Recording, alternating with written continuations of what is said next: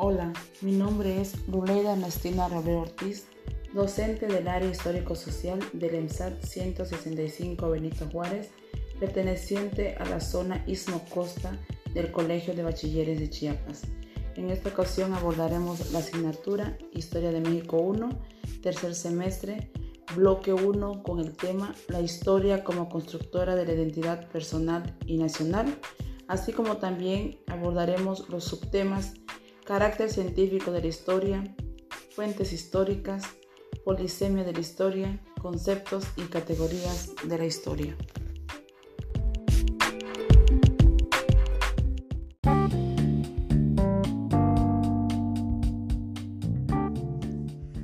Ahora bien, este, como ya el desarrollo de la historia, podemos llamarlo como la historia constructora de la identidad personal y nacional, en esta parte podemos mencionar lo siguiente. Como humanos todos tenemos historia. Con el paso del tiempo y la serie de cambios significativos de nuestra vida, pasamos y marcamos nuestra biografía. Así también conocer los hechos del pasado de nuestro país nos forja nuestra cultura e identidad, los cuales nos ayudan a comprender el presente. Hablar de identidad nacional nos referimos también a la tradición este término pues hace referencia a esa transmisión de cultura de generación en generación. Más bien son acciones repetidas por la mayoría de los habitantes y también somos una unidad cultural. Cuando hablamos de tradición nos enfocamos prácticamente y cada pueblo tiene una tradición, incluso como, como familiar tenemos ciertas tradiciones. Cuando hablamos de unidad cultural eh, nos enfocamos a la que vivimos con una confluencia de distintas culturas, porque convergemos con otras culturas, por ejemplo, cada estado tiene sus propias costumbres y culturas, aunque cada estado tiene esa naturaleza de culturas, de manera nacional también tenemos una identidad nacional. Por otra parte, el mosaico cultural se debe a que en nuestro país es la integración de tradiciones de los pueblos indígenas y como bien sabemos, México tiene un, un abanico de estos pueblos indígenas que le hacen un realce a nivel mundial. Por otra parte, las prácticas nacionales se manifiestan cuando organizamos eh, o, hay organizaciones que se unen a realizar cierta actividad propia de la misma índole. Cada uno de nosotros eh, nos organizamos eh, de manera política, social, religiosa, deportiva incluso, esas prácticas y de esa manera ya se forman lo que son las prácticas nacionales. Nuestro país, el pasado ha dejado huellas. Podemos mencionar, por ejemplo, los calendarios, personajes históricos, como lo, reconocemos a muchos, por ejemplo, personajes de la independencia, personajes este, de la Revolución Mexicana, entre otros.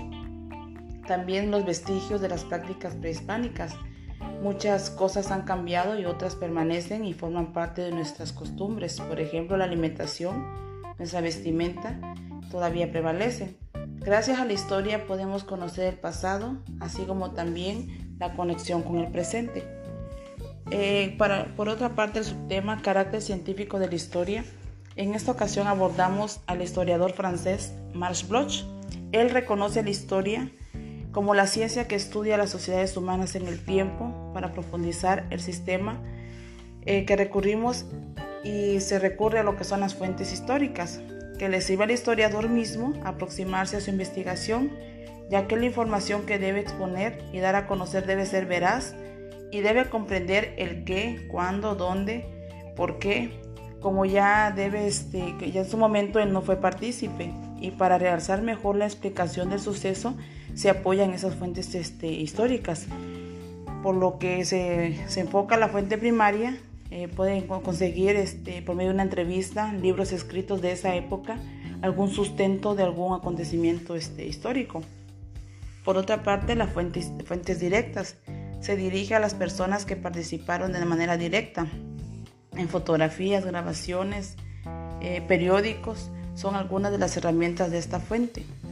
La fuente indirecta son vestigios como edificios, utensilios, huesos, ropas y también son de utilidad para el historiador porque en eso le, realza también información que vaya a dar a conocer.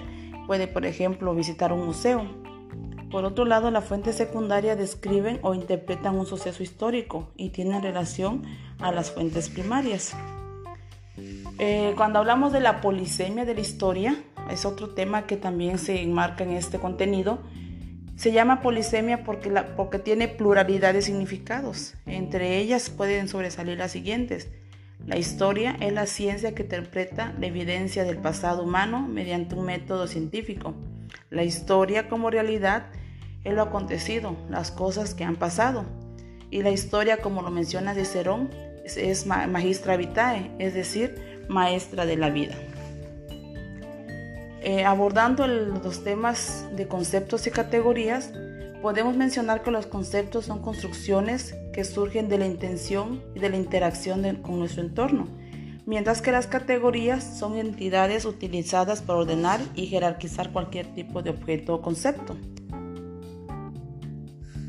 Entre las categorías de la historia podemos contener este, tiempos históricos, cambios, causalidad, actores sociales, espacio y tiempo, duración, estructura.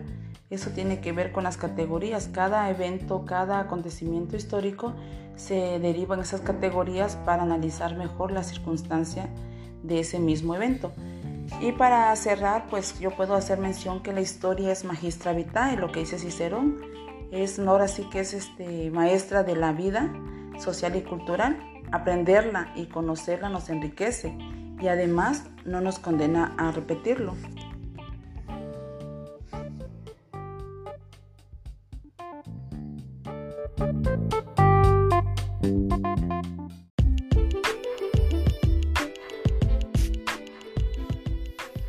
Soy Kovacs, seguimos aprendiendo.